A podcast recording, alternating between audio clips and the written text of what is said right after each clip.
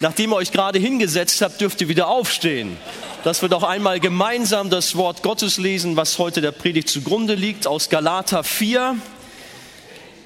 Galater 4, die Verse 3 bis 7. Wenn ihr eine Bibel habt, schlagt sie doch auf und lest mit. Ebenso waren auch wir, als wir noch unmündig waren, den Grundsätzen der Welt als Sklaven unterworfen als aber die Zeit erfüllt war, sandte Gott seinen Sohn, geboren von einer Frau und unter das Gesetz getan, damit er die, welche unter dem Gesetz waren, loskaufte, damit wir die Sohnschaft empfingen. Weil ihr nun Söhne seid, hat Gott den Geist seines Sohnes in eure Herzen gesandt, der ruft, aber Vater, so bist du also nicht mehr Sklave, sondern Sohn. Wenn aber Sohn, dann auch Erbe Gottes durch Christus. Amen. Wir setzen uns ein wunderbares Wort und hier ist von einem unglaublichen Standeswechsel die Rede, die Gott vielen Menschen in seiner Gnade zuteil werden lässt. Und viele davon sitzen heute Morgen hier, die einmal Sklaven waren und heute Söhne und Töchter Gottes sind. Aus Sklaven der Sünde macht er Kinder Gottes. Ich möchte heute Morgen eine kleine Geschichte erzählen, insbesondere für unsere Kinder. Jetzt sind sie weggelaufen, ihr könnt gerne hier bleiben, aber vielleicht seht ihr sogar besser von ihren, euren Plätzen da hinten. Die Geschichte unter dem Titel Adoptiert vom König. Alle Menschen sind Sklaven, das ist ein ganz wichtiger Punkt. Grundsätzlich gilt für jeden Menschen, dass er aufgrund des Sündenfalls, das, was dort im Paradies passiert ist, ein riesiges Problem hat. Adam und Eva haben versagt und die Sünde, die wirkt sich aus bis in unsere Zeit hinein. Wir haben alle Angst vor dem Schweinegrippenvirus, aber der Virus der Sünde ist viel, viel schlimmer, viel furchtbarer. Er zerstört unser Leben. Der natürliche Mensch hat seitdem eine innere Neigung hin zur Sünde, gegen Gott, gegen seine Gebote. Und durch den Ungehorsam ist der Mensch von Gott getrennt. Sünde bedeutet Zielverfehlung. Er geht am Ziel vorbei, er lebt ohne Gott.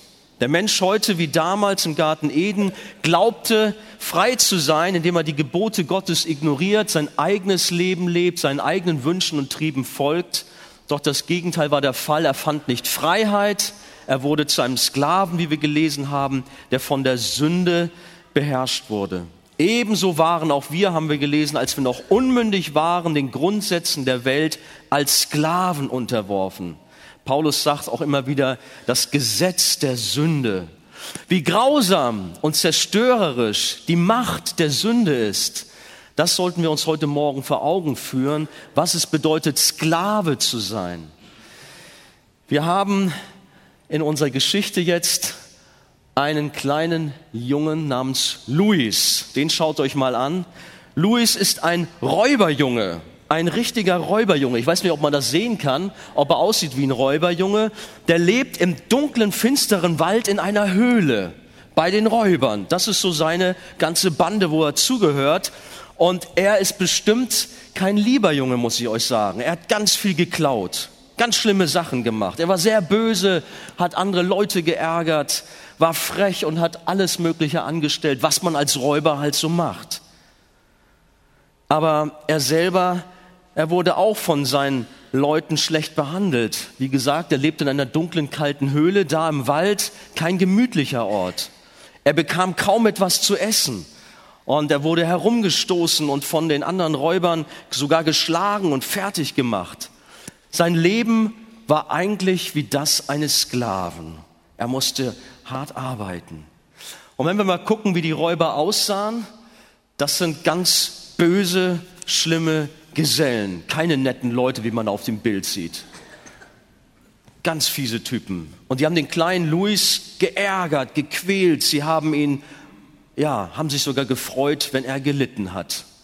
Und sie ließen es sich dabei gut gehen. Sie haben ihn ausgelacht. Wenn der Luis nicht mit der Bande auf einem Raubzug war, dann musste er zusammen mit vielen anderen Räuberkindern ganz schwer an einem Steinbruch arbeiten. Und bald konnte er nicht mehr, ihr könnt sehen, er ist richtig müde, er ist am Ende, er hat keine Kraft mehr. Ich muss hier so schwer arbeiten, ich möchte doch lieber spielen mit anderen Kindern. Aber die Räuber haben gesagt, du musst arbeiten und er konnte nicht mehr, er war am Ende seiner Kraft. Da war eins der anderen Kindern, das war die Lisa. Aber auch die war ebenso wie alle anderen Kinder mit dabei, musste arbeiten und wurde von den älteren Räubern kontrolliert, dass sie ja auch ordentlich arbeitet, dass sie auch keine Pause macht. Und schaut mal, da im Hintergrund, da seht ihr ein Schloss. Voller Sehnsucht starten die beiden und auch die anderen Kinder immer wieder zu dem wunderschönen Schloss in der Ferne, denn sie hörten viele Geschichten von einem reichen König, der ganz viel Macht hatte, stark war, aber dabei war er auch ganz nett und alle schwärmten von seiner Liebe, die er hatte. Es hieß, er soll ganz viele Kinder bei sich im Schloss haben, denen es ganz gut ging. Tja, so erging es ihnen bei den Räubern leider nicht. Da hatten sie ganz andere Voraussetzungen. Luis konnte nicht mehr. Er war ganz verzweifelt, wie jetzt der Andi hier vorne, weil die Technik streikt. Da ist sie. Der Luis, er war ganz verzweifelt. Er konnte nicht mehr. Er weinte. Nein, ich bin hier gefangen bei den Räubern. Und da drüben ist das schöne Schloss. Den geht es wohl viel besser wie uns hier. Und er begann zu weinen, ganz bitterlich. Die Lisa versuchte ihn zu trösten. Aber nun ja, sie waren nun mal Räuberkinder und hatten keine Hoffnung auf eine Verbesserung ihrer Situation. Dieses Leben war einfach nur noch düster es war furchtbar trostlos, voller Leere und Einsamkeit. So sah es nicht nur äußerlich aus, wie ihr auf dem Bild sehen könnt, wo alles so trostlos und schlimm aussieht, sondern auch innerlich in ihrem Herzen sah es so aus. Sie hatten viele Ängste und Zweifel, viele Sorgen. Sie waren ganz am Ende. Die Sünde ist grausam, sie zerstört alles Leben, bis nichts mehr da ist. Und Manch einer von euch hier heute Morgen, der kann ein Lied davon singen, wie brutal die Sünde ist, wie sie alles kaputt macht. Wer meint, ohne Gott geht es besser, der soll doch die Augen aufhalten und die Wirklichkeit in dieser Welt sehen.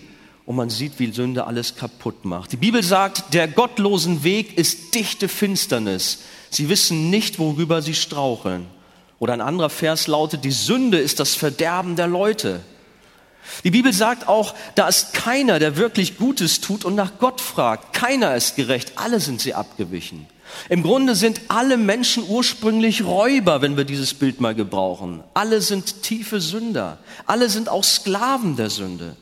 Und aus diesem Zustand gäbe es kein Entrinnen, das keine Hoffnung, wenn nicht Gott seinen Sohn Jesus Christus auf diese Welt gesandt hätte.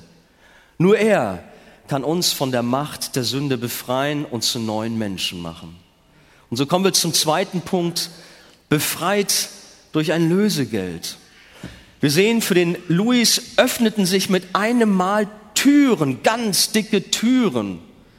Da, wo er vorher dachte, ich bin gefangen, ich bin ein Räuber, ich komme hier aus diesem Leben nicht raus, ich bin ein böser Junge und nichts klappt, ich bin in meiner Sünde gefangen, alles mache ich falsch. Plötzlich gingen die Türen auf und die Sklaverei bei den Räubern hatte ein Ende. Er war frei. Was war geschehen? Der nette König von dem schönen Schloss, was wir vorhin gesehen haben, der ist zu den Räubern hingegangen. Und er hatte den Louis für eine ungeheuerlich hohe Summe freigekauft. Er hat den Räubern Geld gegeben, um den Louis zu bekommen. Wir haben in unserem Text gelesen, als aber die Zeit erfüllt war, sandte Gott seinen Sohn Jesus, geboren von einer Frau und unter das Gesetz getan, damit er die, welche unter dem Gesetz waren, wie auch den Louis, loskaufte, damit wir die Sohnschaft empfingen. Und dieses Lösegeld, was er bezahlt hat, war kein Kleingeld, sondern Gott hat einen hohen Preis für uns bezahlt. Die Bibel sagt auch, denn ihr wisst ja, dass ihr nicht mit vergänglichen Dingen, mit Silber oder Gold losgekauft worden seid aus euren nichtigen, von den Vätern überlieferten Wandel, sondern mit dem kostbaren Blut des Christus als eines unschuldigen und unbefleckten Lammes. Jesus hat am Kreuz einen hohen Preis bezahlt, um uns frei zu machen. Dieses unfassbare Opfer ist nicht mit Worten zu beschreiben. Gottes Liebe ist so groß zu uns, und dadurch sind wir frei geworden. Als Louis aufwachte, glaubte er zu träumen, denn alles war so anders um ihn herum. Aber auch in ihm war alles anders, in ihm drin, sein Herz war anders, auch wenn er äußerlich noch seine zerrissenen Klamotten anhatte. Er war ein neuer Mensch geworden. Wo waren die Räuber? Er war mit einmal nicht mehr in einer Höhle, sondern in einem wunderschönen, freundlichen Zimmer mit hübschen Möbeln und auf dem Tisch, da stand leckeres Essen, was er zuvor noch nie gesehen hatte. Alles war so anders. Er war in einer neuen Welt angekommen. Er wollte schon wie bei den Räubern sich das Essen und andere Wertgegenstände aus dem Zimmer in die Taschen stecken. Er wollte wieder klauen, doch dann hat er ein schlechtes Gewissen bekommen. Doch plötzlich war da der große, mächtige König, der ihn sehr freudig begrüßte und willkommen hieß in seinem neuen Leben auf dem Schloss. Louis konnte es nicht fassen, dass er von diesem König angenommen wurde. Er war doch ein Räuberjunge und hat so viel Böses getan. Aber der König sagte, dass dies alles vergeben und vergessen sei. Die Bibel sagt, dass die Sünde im tiefen Meer versenkt ist. Oder es heißt auch davon, dass die Anklageschrift, die gegen uns steht, dass die an das Kreuz geheftet ist, dass sie zerrissen wurde. Eine andere Bibelstelle sagt, ich fege deine Vergehen hinweg wie eine Wolke und deine Sünden wie Nebel. Und er nahm ihn in seine Arme und warf ihn in die Höhe. So freute er sich, dass Louis nun bei ihm war. Und Louis fühlte sich sehr wohl und geborgen in diesen starken Armen des Königs. Und dann legte der König seine Hand auf seinen Kopf und sagte etwas, was den kleinen Räuberjungen den Atem stocken ließ und Freudenströme durchflossen seinen Körper. Der König sagte nämlich, du bist jetzt mein Kind ich habe dich adoptiert und als meinen Sohn angenommen. Die Bibel sagt, denn ihr alle seid Söhne Gottes durch den Glauben in Christus Jesus. Und deshalb sagt Gott, ich will euch aufnehmen und ich will euch ein Vater sein und ihr sollt mir Söhne und Töchter sein, spricht der Herr, der Allmächtige. Dies ist so unglaublich und zeigt die grenzenlose Liebe Gottes zu uns. So sagt auch die Bibel, seht, welch eine Liebe hat uns der Vater erzeigt, dass wir Kinder Gottes heißen sollen. Als Zeichen seines neuen Lebens bekam Luis eine Krone aufgesetzt.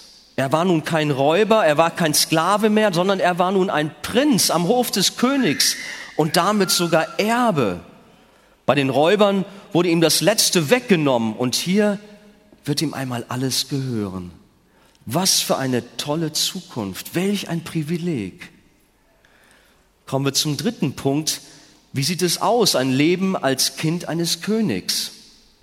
Die anderen Kinder des Königs, sie nahmen ihn fröhlich auf und freuten sich. Nun hatte Luis viele Freunde und anstelle in einer dunklen Höhle zu sitzen oder in einem Steinbruch zu arbeiten, konnte er spielen und sich über die Schönheit des Schlosses und über das unbeschwerte Leben mit den anderen Söhnen und Töchtern des Königs freuen. Wir haben gelesen, weil ihr nun Söhne seid, hat Gott den Geist seines Sohnes in eure Herzen gesandt, der ruft, aber Vater. So bist du also nicht mehr Sklave, sondern Sohn wenn aber Sohn, dann auch Erbe Gottes durch Christus. Das Verhältnis zu unserem Gott ist nicht oberflächlich, ist nicht distanziert oder kalt, geschäftlich, sondern ist erfüllt von der Liebe und Wärme zwischen einem Vater und einem Sohn, sodass wir sogar zu Gott sagen können, Papa, aber Vater. Begeistert lauschte Louis den Worten des Königs, der ihm immer ganz viele neue Dinge jetzt erklärte von einem Leben als Prinz, wie er leben sollte. Er hatte auch ein Buch, in dem so viel drin stand, wie man leben soll. Zusammen mit den anderen Kindern sangen sie immer wieder fröhliche Lieder und verbrachten viel Zeit zusammen mit dem König und lernten ganz viel dabei. Aber dabei musste Louis auch oft an seine alten Freunde bei den Räubern denken, denen es nicht so gut ging wie ihm. Ganz im Gegenteil, und er bekam eine große Last für sie. Er wurde traurig und er musste sogar weinen, als er an sie denken musste. Er dachte dabei besonders auch an Lisa und wünschte sich so sehr, dass sie wie er ein neues Leben beginnen konnte und dass auch sie vom König adoptiert würde. Er war, wie gesagt, so traurig und weinte. Könnte nicht der König auch sie befreien? Und das Wunder geschah tatsächlich. Der König rettete auch Lisa aus der Gewalt der Räuberbande und befreite sie von der Sklaverei und machte sie zu seinem Königskind, zu seiner Tochter. Die Bibel sagt, ich habe dich je und je geliebt und zu mir gezogen aus lauter Güte. Das hat er getan. Der Louis, der war zuerst sprachlos vor Freude und dann gab es kein Halten mehr und die beiden fielen sich in den Arm und gemeinsam feierte man am Königshof ein großes Fest. Die Bibel beschreibt dies auch in der Geschichte vom verlorenen Sohn. Der Vater hält so lange Ausschau nach seinem verlorenen Kind, nach seinem Sohn. Und als er gefunden wird und umkehrt von seinen falschen Wegen, da gibt es eine riesengroße Party. Denn dieser, mein Sohn, war tot und ist wieder lebendig geworden. Er war verloren und ist gefunden worden. Und sie fingen an, fröhlich zu sein. Eine andere Stelle in der Bibel sagt, ja, es ist Freude im Himmel über einen Sünder, der Buße tut. Louis und Lisa waren dem König, ihrem Vater, so unendlich dankbar. Sie liebten ihn dafür und nichts erfüllte sie mehr, als für ihn, ihren Vater und König, da zu sein und für ihn zu leben, seinen Willen für ihr Leben zu finden. Das lesen wir in der Bibel, in den Geboten. Wer Gott liebt, der liebt auch seine Gebote, heißt es. Und Gott segnet uns, wenn wir gehorsam sind. Und gemeinsam dienten Luis und Lisa voller Begeisterung dem großen König und schauten, wie sie Menschen helfen konnten, die Not waren. Sie blickten nicht vorbei oder überließen es anderen, sondern hatten ein Herz für Menschen, die am Boden, ja, die verloren waren. Und wir sind alle aufgefordert, unseren Nächsten zu sehen und ihm die Liebe Gottes zu bringen. Am wichtigsten aber war ihnen dabei, alles zu erzählen, was sie von diesem mächtigen König gehört haben. Die Menschen auf diesen König hinzuweisen, denn er hatte noch mehr Platz in seinem Schloss. Als Kinder des Höchsten haben wir einen Auftrag und sollen die frohe Botschaft von Jesus weitersagen.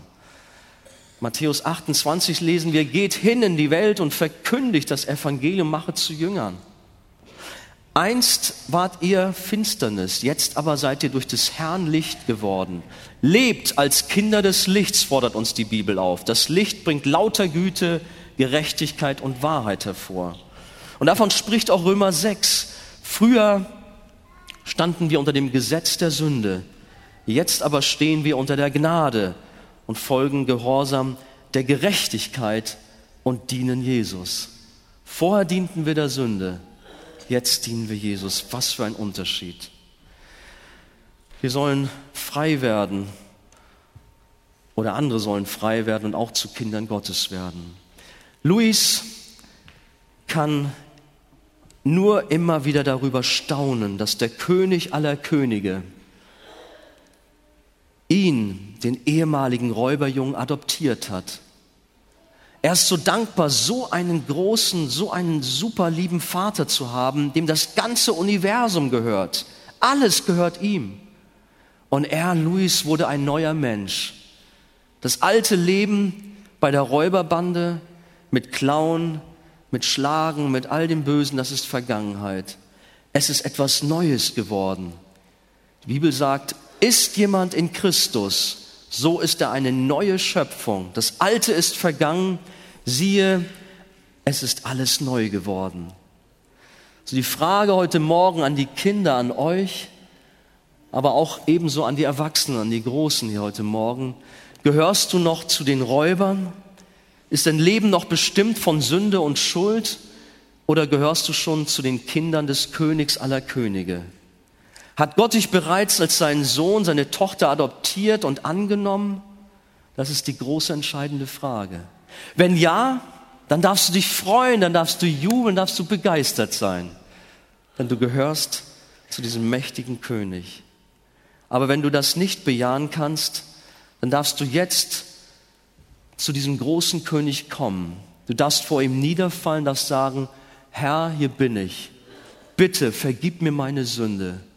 Ich bin unter diesem Gesetz, ich tue Dinge, die ich doch gar nicht will, aber die Sünde beherrscht mich und ich will frei werden. Ich will kein Sklave der Sünde mehr sein.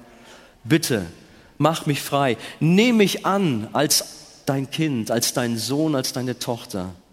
Komm zu Jesus, bitte doch ihn. Er ist für dich, für deine Schuld am Kreuz äh, gestorben.